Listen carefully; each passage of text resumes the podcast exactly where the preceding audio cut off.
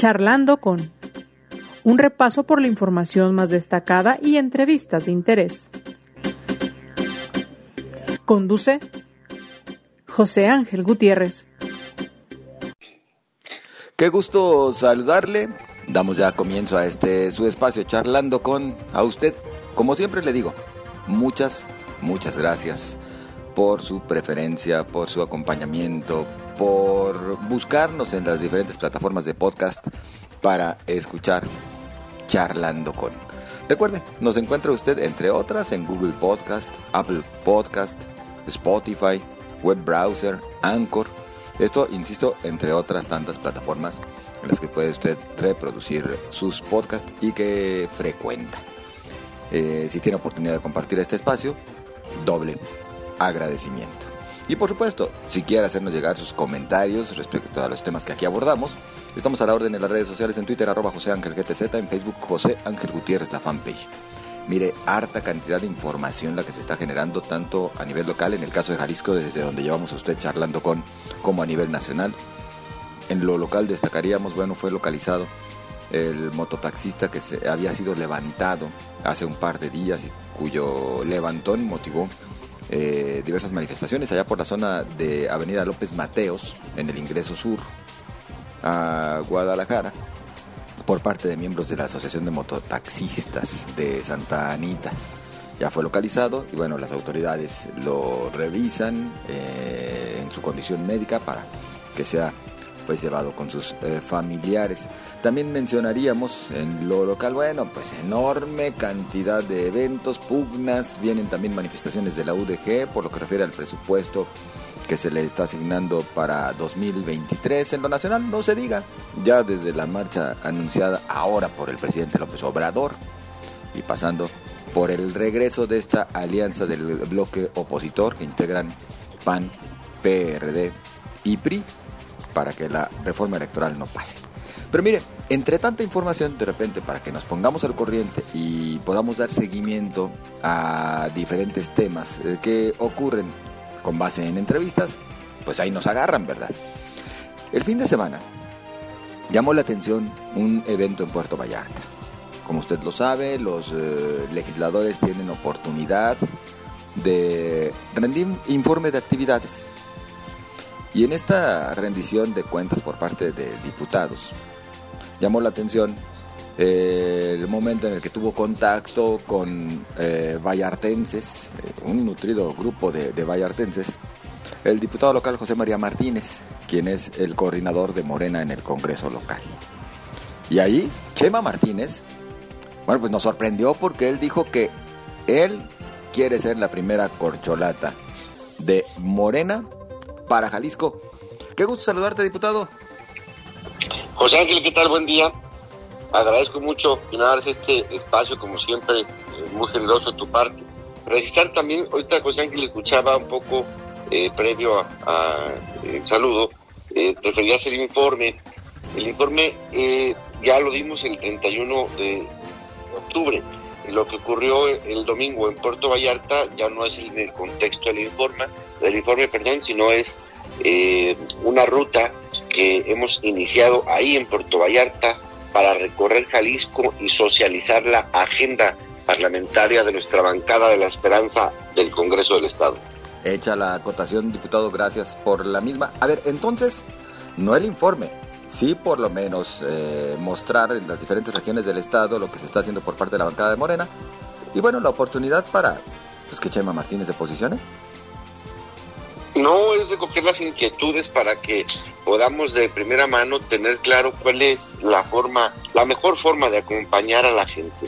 Estamos revisando un, plan de regeneración estatal de Morena que será prácticamente la base, la premisa en nuestra agenda legislativa de lo que resta esta 63 legislatura. Pero bueno, diputado, sí, eso lo entendemos, la parte de la legislatura, pero lo que queda claro pues es que sí fue un destape grandote.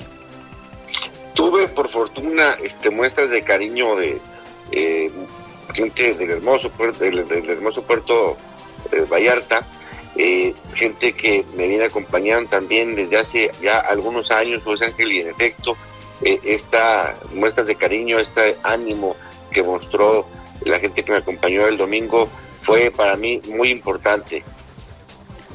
Sobra preguntarlo, pero Chema Martínez, ¿sí quiere? ¿Sí quiere buscar la candidatura, candidatura a gobernador de Jalisco? Quiero buscar candidatura al gobernador de Jalisco y quiero ser gobernador, o sea que, sin embargo, estoy claro que no son ni los tiempos ni el plazo legal está abierto para ese efecto. Eh, lo del domingo fue solo una animosidad de mucha gente cuyo cariño para conmigo lo agradezco. En lo personal, ¿a quiénes percibiría, llegados los tiempos, eh, José María Martínez, como sus contrincantes, entendido esto, como otros aspirantes eh, naturales dentro de Morena en Jalisco? Hay bastantes este, que han tenido este, también ya una experiencia importante que, acredita eh, su comisión de postularse para cualquier candidatura, mujeres y hombres. En este momento no quisiera señalar este alguien en particular para no desmerecer el trabajo de nadie. Pero yo sí me animo a decir algunos. Está todavía Carlos Lomelí. Está Carlos Lomelí que, busca nuevamente. Eh, podríamos hablar del propio Flavio Castellanos, que en algunos momentos lo han mencionado. Se refiere el caso de Sergio Chávez, el caso del propio presidente municipal eh, de Puerto Vallarta, el profe Luis. Michel. Michel, ah. ajá. Entonces, a ver, algunos de estos, ¿cómo los aprecia Chema Martínez?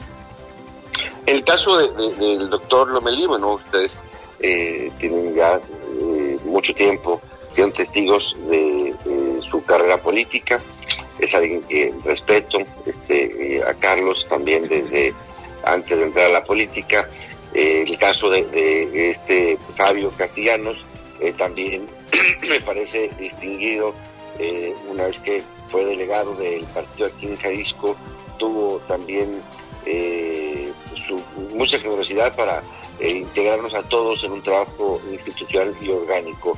En el caso de Sergio Chávez, pues es un alcalde que en este momento está eh, luchando para que pueda tener identidad tonalá con la transformación que ocurre en todo el país. En el caso del profe Michel, tengo no solo una admiración personal este, de él, es una persona proba, honesta, que hoy le toca dirigir los destinos de los vallartenses para bien allá este, en Puerto Vallarta, quien también conozco hace mucho tiempo y sin duda también su experiencia eh, la distingo y se destaca. Todos ellos pueden ser sin duda él. Y luego nos faltan algunos, porque también ha levantado la mano en su momento Toño Pérez o María Antonia eh, Cárdenas, la senadora. La senadora, claro, es que faltan mujeres. Esto también tiene que eh, también considerarse eh, mujeres para que estemos en igualdad de circunstancias aspirando a cualquier candidatura, pero también vistos exactamente en ese mismo contexto, con igualdad de circunstancias. Hay piso parejo en Morena, y lo pregunto por algo, Chema. Eh, en su momento, el, arribo de José María Martínez a las filas morenistas causó ruido, molestia, escosor, principalmente entre quienes se definen como los fundadores o los eh, morenos eh, tradicionales. Eh, ya se limaron las perezas con estos que pues veían a Chema Martínez como alguien de ultraderecha, un panista que llegó a invadirles, a contaminar el movimiento. No sé si, que, la expresión corta se limar las perezas, sin embargo, bueno, eh, creo que he sido bastante claro en cuanto a mi convicción eh, obradorista que crece todos los días, este, José Ángel. Por ello es que el presidente me invitó desde el 2018, recordarás, acompañarlo en su candidatura a presidente de la República, particularmente a través de un consejo que también eh, me, a mí me generó eh, mucha riqueza en el modernismo, eh, conocerlo, el poderlo eh, trabajar de, cerca y eso también hoy estoy poniendo en práctica en Jalisco. Entonces yo creo que ya hay convencimiento pues de mi apego, mi convicción a el movimiento y sobre todo esta convicción que tengo de seguir la agenda que todos los días nos propone el presidente Andrés Manuel López Obrador. ¿Ya la sangre de Chema es completamente guinda? ¿Ya no tiene ningún mote de azul? No, no, bueno, no, eso tampoco se puede conocer. Este, tengo una formación política que da origen en efecto en el Partido Acción Nacional eh, y hoy estoy en, en, el movimiento de regeneración nacional, ¿no? Eso siempre va a ser claro, pues, ¿no? nadie pudiese este, desconocer, creo que tampoco será conveniente ni el pasado ni el presente y tampoco aspirar a un mejor futuro. Y ya que estamos hablando de Acción Nacional, aclaro que eh, me gusta preguntar así directo porque Chema Martínez aguanta vara y responde también directo. ¿Ya sacaste las manos del PAN? Bueno, en el PAN, tú recordarás que yo renuncié el 20 de febrero del 2018 para incorporarme y acompañar al presidente Andrés Manuel López Obrador.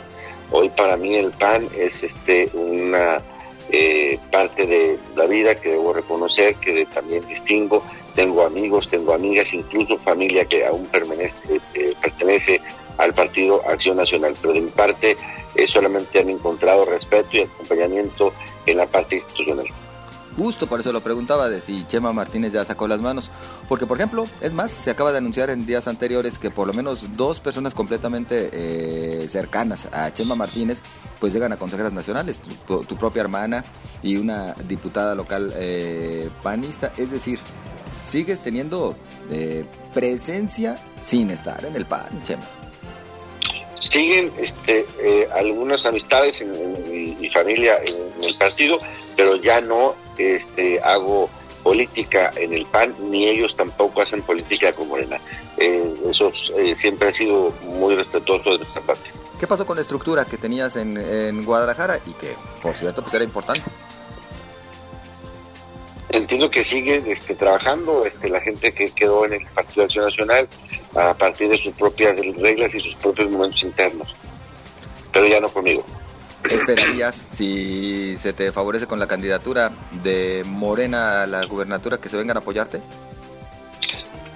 No este, en un plan eh, de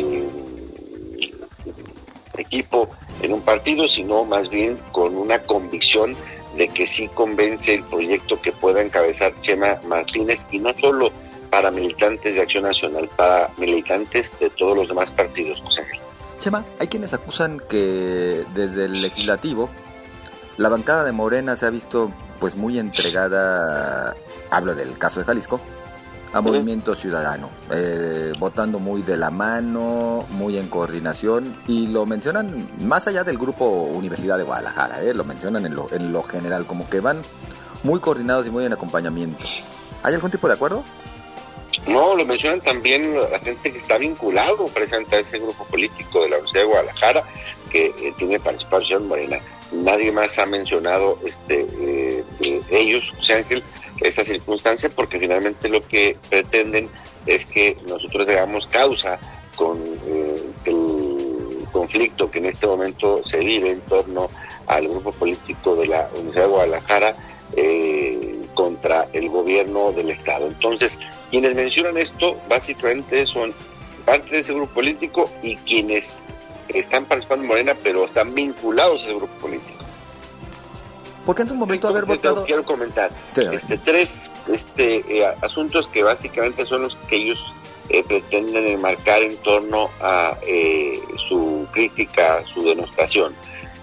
la aprobación del presupuesto de 2022, que acompañamos como grupo parlamentario y debo decirte que lo acompañamos con la plena convicción de que se trataba de un presupuesto que contenía un gran porcentaje en materia de apoyo social.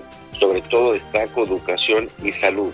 Y también debo también eh, comentarte, José Ángel, que eh, parte del presupuesto también eh, favorece a los gobiernos de Morena, que encabezan 14 personas en 14 municipios de Jalisco. El otro tema tiene que ver con la línea 4 y el ahogado dos proyectos que recordarás este, también lo usaron estas personas para eh, denostar, quienes eh, nos referimos hace un rato, eh, y simplemente destacar. La línea 4 es un acompañamiento que tenemos como convicción todos los morenistas, puesto se trata de una promesa incumplida, además de campaña del presidente López Obrador en el 2018 en el municipio de Tlacomulco. La línea 4 del tren es la línea 4T, en cuanto al ahogado, es un compromiso del presidente también para poder generar una ruta de acueductos que nos permita abastecer de un tanto más de agua a los municipios de Jalisco, pero sobre todo a la zona metropolitana.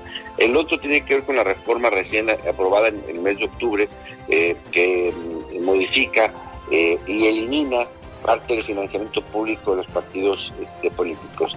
Eh, elimina una de las bolsas que contemplaba la constitución local. Y Morena acompañó esa reforma porque tenemos la plena convicción de que haya eh, una reversión del abuso que los partidos políticos tienen para recibir recursos de los mexicanos. Y eliminamos también esa bolsa que contenía la constitución local porque estamos acompañando la propuesta de reforma del presidente López Obrador que está discutiéndose en este momento en el Congreso de la Unión, que también reduce de manera muy importante el financiamiento de partidos políticos. Elimina el mal llamado sin voto no hay dinero, pero les dio más lana a los partidos, salvo a los que son estatales, vaya. Redistribuyó, José Ángel al eliminar nosotros este, una bolsa que estaba destinada solo para partidos nacionales con acreditación estatal que se contemplaba en el artículo 13, fracción cuarta, inciso A de la Constitución, estamos hablando de una bolsa que se pretendía de 121 millones de pesos. Una vez que se elimina esta bolsa solo para partidos nacionales, todos los demás pasan a la bolsa que eh, antes estaba establecida para partidos locales que contempla el artículo 51 y 52 de la Ley General de Partidos Políticos. ¿Qué, qué sucedió? Impacta en efecto en la retribución. Hoy, al día, el día de hoy, se le pagan a futuro 233 pesos por este voto. Es, los jaliscienses le pagamos a futuro 233 pesos por voto. A el partido GAM, los jaliscienses le pagamos 215 pesos. ¿Cuánto crees que se le paga a Morena? ¿Cuánto? 38 pesos. Pero entonces no había proporciones tampoco equidad. Hoy lo que este, eh, impactó en, la reforma recién aprobada es que se redistribuye ahora a partir con un criterio de proporcionalidad. Quien tiene más votos obtiene más dinero, que es básicamente el espíritu de aquella reforma que impulsó este, el regidor este, Kumamoto. Eh, esa circunstancia es la que no tiene que aceptar. Hoy, en efecto, por supuesto, los partidos tienen más votos y más dinero que futuro y que hagamos. Termina mm, contraponiéndose esto que defendieron ustedes desde el Congreso local con lo que por lo menos en el discurso plantea el presidente López Obrador de que pues que no haya recursos para los partidos salvo en periodos electorales? No, en absoluto contrario. Fíjate qué buena pregunta la tuya la reforma, la propuesta de reforma del, presidente en, esa materia en financiamiento público, en efecto, eh, lleva eh, la intención de que el financiamiento solo sea para actividades que tiendan a obtener el voto.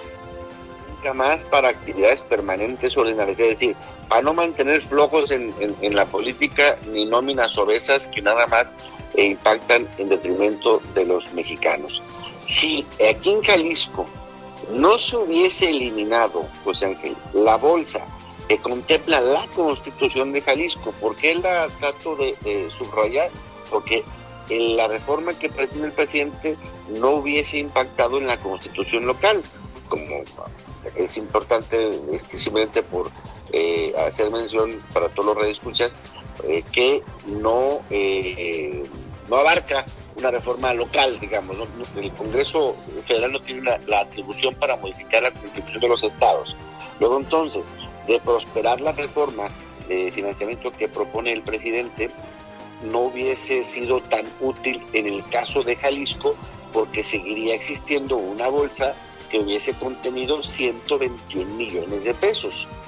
Acompañar la condición y la agenda del presidente nos llevó a acompañar también la reforma a, partidos políticos aquí en Jalisco para eliminar esa bolsa de más de 120 millones de pesos. Emma, esta modificación, esta reforma en particular trajo consigo severas críticas y directas, directísimas hacia Chema Martínez por parte del regidor de Guadalajara, Carlos Lomelí. Sí, sí, sí, las, las, las escuché, las atendí este, con toda seriedad, fueron solamente críticas y demostraciones sin mayor información y con mucha ignorancia. ¿Están peleados? No, no, no. Lo que te comentaba hace rato, que mencionabas también parte de los compañeros de Morena, me merece para mí un respeto, siempre encontrará de mi parte palabras de aliento para que permanezca la política donde está siempre. ¿O le ves más bien como que le estás haciendo ruido en las aspiraciones? No, yo creo que, es más parte de su forma, ¿no? Que son estilos este, eh, de vivir, son este, formas de conducirse y, finalmente eso se aprende durante toda la vida y se seguramente refleja en los valores de cada persona. ¿Qué sigue para Chema Martínez, además del trabajo en el legislativo y sobre todo en la búsqueda de construir, sí, esa candidatura que ahora reconoce quiere encabezar? Y mucho trabajo, José Ángel, que es el que me viene, por fortuna, para poder este, recorrer todo el estado de Jalisco, plantear de manera este, cercana este, en, cada municipio con todos los jaliscienses de qué mejor manera podemos encontrar una ruta que eh, permita que la transformación nacional llegue a Jalisco. Nos falta unidad entre los jaliscienses, José nos falta bienestar, nos falta salud, nos falta empleo, nos falta ingreso. Duele ver cómo las familias se están desintegrando para migrar en busca de oportunidades a las zonas metropolitanas y a otros países. Eso no lo merecemos los jaliscienses y por tanto no merecemos el gobierno que tenemos. Tenemos que caminar juntos hacia la transformación. Diputado, si no te diera para ser candidato a gobernador, ¿algún otro espacio? ¿Tal vez Guadalajara? En este momento no estoy en el cálculo, este, eh, eh José Ángel, simplemente te externé mi convicción, este, mi deseo este, de estar en ruta a, a esa parte eh, electoral del 2024, pero reconociendo que no son los tiempos y por tanto no me permite ahorita hacer un cálculo. Para lo federal, casadísimo con Adán Augusto López. Con la cuarta transformación y por supuesto eh, con Adán Augusto, que en este momento eh, es eh, para mí una parte muy importante que está consolidando la transformación y llevando bienestar junto con el presidente. ¿Por qué lo ves como la mejor corcholata? A Adán Augusto una persona que distingo por su trayectoria, por su sencillez, pero sobre todo una persona con mucha experiencia, eh, con eh, sapiencia también en materia político-electoral, alguien que se ha distinguido por ser diputado local, ser diputado federal, tuvimos compañeros senadores, José Ángel, este, en la pasada legislatura, por supuesto viene a ser gobernador de Tabasco y hoy es el segundo hermano del presidente. Creo que esas eh, eh, esa trayectoria le han dado la experiencia para poder seguir sirviendo a todos los mexicanos.